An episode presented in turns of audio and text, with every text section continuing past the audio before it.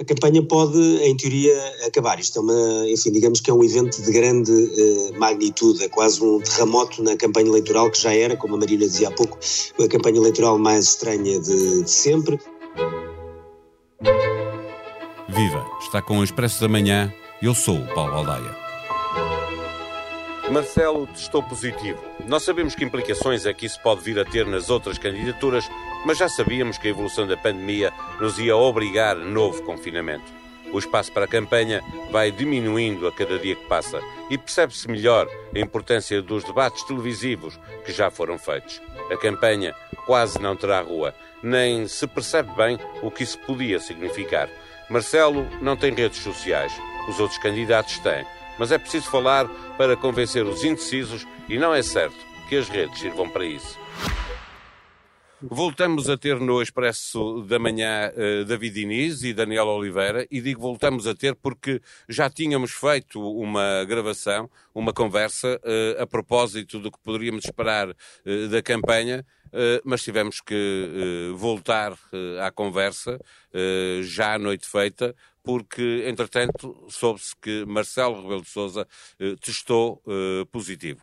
O último a estar com eh, Marcelo Rebelo de Sousa foi Daniel Oliveira. Já falaste com Marcelo Rebelo de Sousa? Já, já, já. Eles foram-me foram a pedir desculpa, não, não sei, sem qualquer sentido, não tem nada a pedir desculpa, mas foram-me a pedir desculpa. foram-me a pedir desculpa por Estava bem disposto? Não, pareceu-me que sim, mas o Marcelo está sempre bem disposto, porque se percebe se está, se, está, uh, se estiver mal disposto, acho que a gente também não dá por nada, portanto, mas sim, estava, não, não pareceu que estava muito sorridente, estava mesmo constrangido a pedir-me desculpa, como se tivesse feito alguma coisa de mal. Uh, eu agradeci-lhe pelo menos ter-me dado, ok, pôs-me em isolamento, isolamento profilático, mas deu uma última entrevista, pronto, há uma compensação. Exatamente.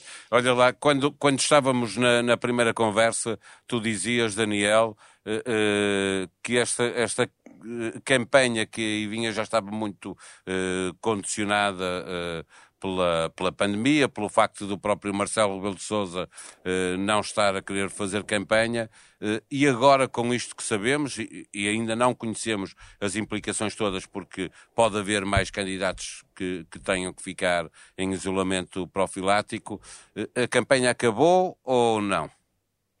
Se for só Marcelo, eu acho que não acabou. Porque é, acabou na mesma medida que tinha acabado, ou seja, não há, acho que não há grande alteração, porque se nós olharmos para a agenda de Marcelo era mínima, portanto eh, não, acho que não vai haver uma enorme alteração eh, eh, se for só Marcelo. Se for mais candidatos, alguns dos candidatos, a campanha então acabou mesmo definitivamente. Eu não sei, porque não sou juri, não sou constitucionalista, imagino que é impossível adiar eleições.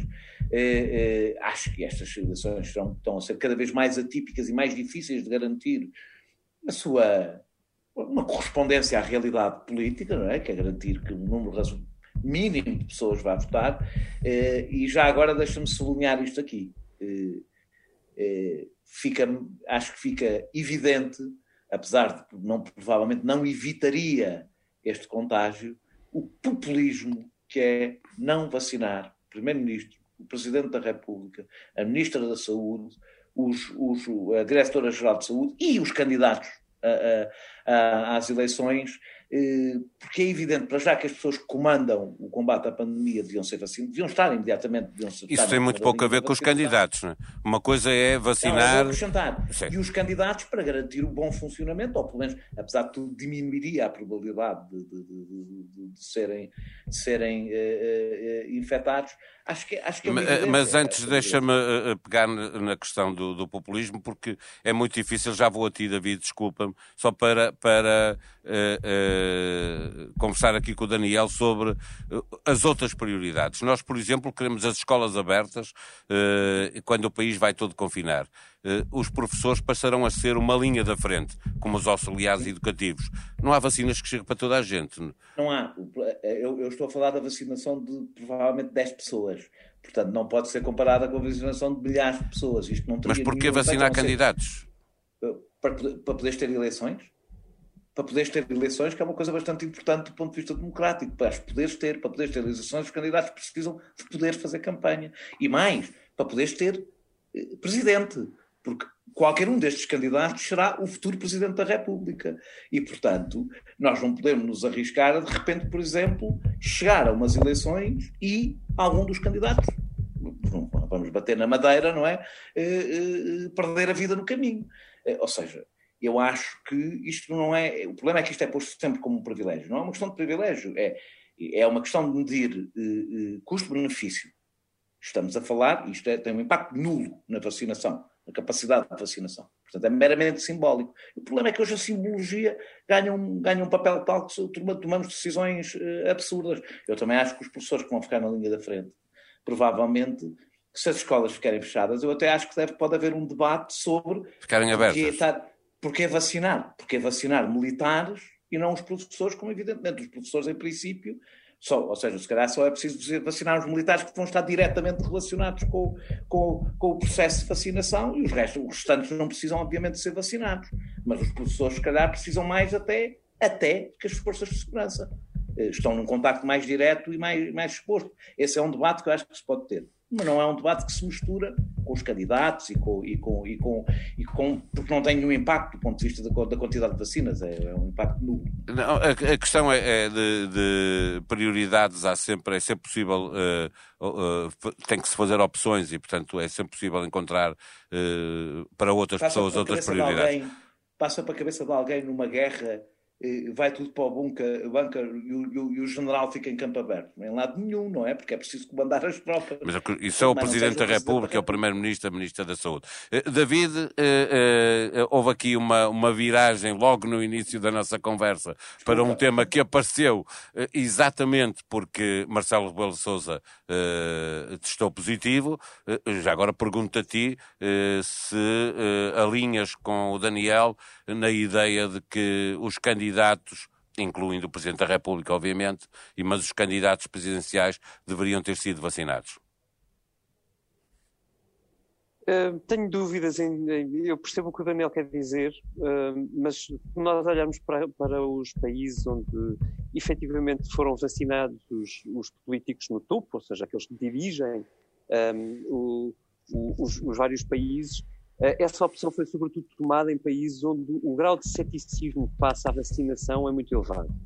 Uh, ou seja, é preciso, nestas decisões tem que sempre medir dois pesos. E, e aqui uh, o, o, primeiro peso é evidentemente uh, o, o, simbólico, o, mais do que o simbólico, aliás, o prático, que é, são pessoas que estão de facto na linha da frente, que têm que comandar os destinos do país, de resto, num momento absolutamente trágico da vida do país e, portanto, maior essa responsabilidade e o outro é o grau de ceticismo que as sociedades hoje têm face aos políticos e aos seus privilégios. E se for entendido como um privilégio, isso é um problema. E, e daí que eu dizia, uh, por exemplo, nos Estados Unidos, o grau de ceticismo sobre as vacinas é grande. E daí que Donald Trump foi vacinado, ou melhor, no caso não precisava, porque já, já teve Covid, mas Joe Biden, presidente eleito, foi vacinado imediatamente. Uh, Kamala Harris foi vacinada. E se nós olharmos para a França, grau de ceticismo enorme, uh, o, o, presidente vacinado, o primeiro-ministro vacinado. Uh, em sociedades onde o grau de ceticismo sobre a vacinação é menor, Uh, a opção não foi essa, porque, porque estas coisas têm dois pesos e duas medidas e não há opções perfeitas, é, é tudo muito difícil sobretudo no momento de grande ceticismo face à, gestão política. E, e, Vamos voltar, uh, no entretanto, já também não dará tempo, era uma vacina de duas doses, uh, não vale a pena pensarmos nisso, ficou para trás. Outra coisa que, que ficou para trás foi a possibilidade de decidir com tempo adiar estas eleições presidenciais. falhamos o timing, David? Justifica-se? Eh, acho, eu, francamente, eu acho que não se justifica. Ou seja, em qualquer circunstância, no, no, daqui a um mês, daqui a dois meses, daqui a três meses, podíamos, podíamos estar exatamente no mesmo. Acho que eleições não se adiam, ou tanto quanto possível não se adiam. Não sei, quer dizer, se tivéssemos tido um, um terremoto uh, e, e, tivéssemos uh, a principal cidade do país e todo, toda a grande Lisboa num, num pantano, é evidente que, que, que, se justificaria. Não, não creio que seja o caso. É uma situação de, de emergência, é certo. Será especialmente sensível, nenhuma dúvida sobre isso. Aliás, acrescento até um ponto a isso. Eh, nas, nas, nas eleições que nós temos visto pelo mundo, Uh, raras são as circunstâncias parecidas com aquelas que, que, em, que, em, que, Portugal vai votar este janeiro, mas uh, existem circunstâncias de razoável segurança para que possamos votar. Agora, as circunstâncias de segurança dependem de cada pessoa que vota e espera-se que cada pessoa que vá votar saiba respeitar os, os, os, espaços nas filas como respeita num centro comercial ou num, num supermercado, ou como deve respeitar. Uh, dito isto, o que me parece que falhou, ou que não foi uh, devidamente atendido, foi as circunstâncias especiais e os métodos para votar. É verdade, alargaram-se mesas de voto, é verdade, há uma espécie de voto porta a porta para quem está confinado, e vou dizer-te, Paulo, serão seguramente um universo de 250 mil pessoas, mas a campanha de esclarecimento é nula sobre isto.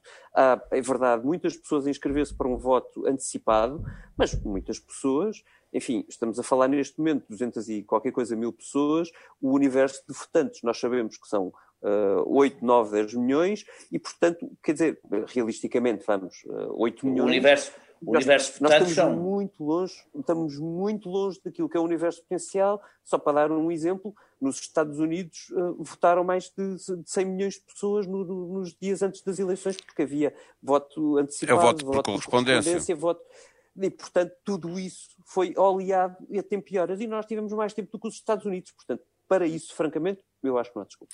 Eh, Daniel? Eu concordo com esta parte. Uh, acho que se devia ter. Eu, eu inscrevi-me, por exemplo, para votar no dia 17. Uh, Bom, claramente não vou, em princípio, não vou poder usar eh, eh, essa, essa prerrogativa, não, não vou poder usá-la. Eh, Mas podes, podes, recorrer ao voto porta a porta, Daniel. Podes, pronto, exatamente. um guião, podes recorrer. Eu vou ver, eu vou ver, eu vou ver o guião. agora, agora vou vê-lo.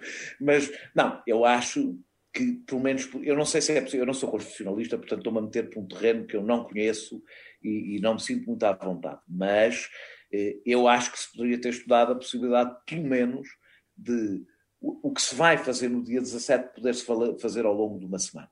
E isso, eh, ou seja, desde o dia 17 até dia 24, até votar. Haver mais dias é mais para fácil, votar. É mais fácil votar porque se pode votar em qualquer lado, e isso é uma, é uma vantagem.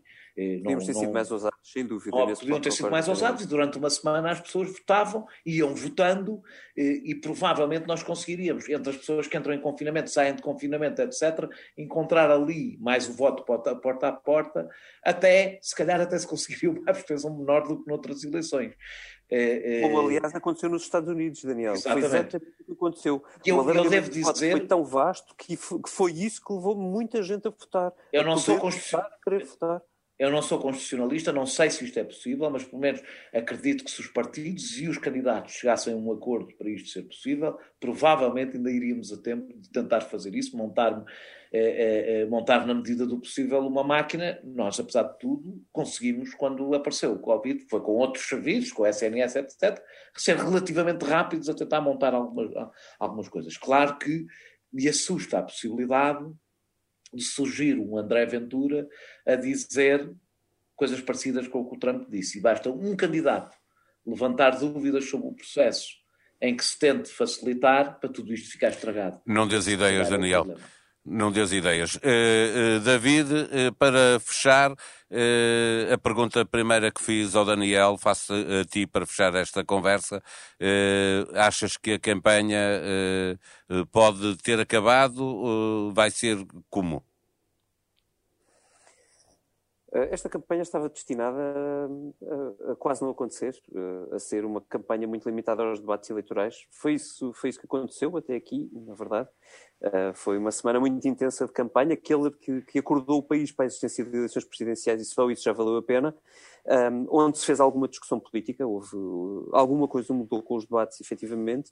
Uh, eu diria que se a campanha a partir daqui for um boletim clínico diário de saúde do Presidente da República, uh, até o espaço de crítica dos outros candidatos será Uh, uh, será mais curto do que aquele que, que existia uh, e, e, nós temos visto que não, não tem sido não tem sido uma campanha de grande oposição ao Presidente da República. Portanto, Sim, isto deixa pouco espaço. Que seja, que, seja curta, que seja curta a campanha que vai restar. Uh, David, deixa-me só dizer uma coisa. Tens razão numa coisa. Isto reduz a capacidade de, de, de, crítica ao Presidente, porque tem um efeito emocional. Uh, e isso é, uma, isso é mau. Isso é mau para nós. Ou seja, é, é, é, bom que os, que os, candidatos critiquem o Presidente da República. Exato, é para isso que serve uma campanha.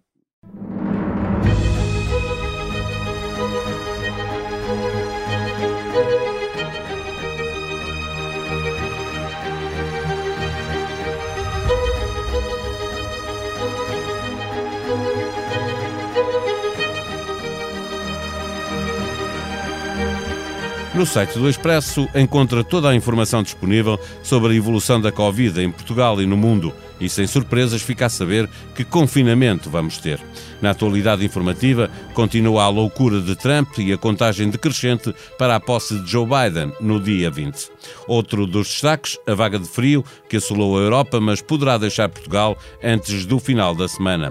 A Taça de Portugal está de volta. Visite a Tribuna Expresso, saiba o resultado dos jogos que já foram feitos e conheça a agenda para hoje.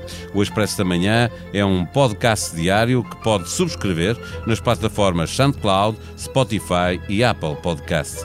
A sonoplastia deste episódio foi de Joana Beleza. Voltamos amanhã. Tenham um bom dia.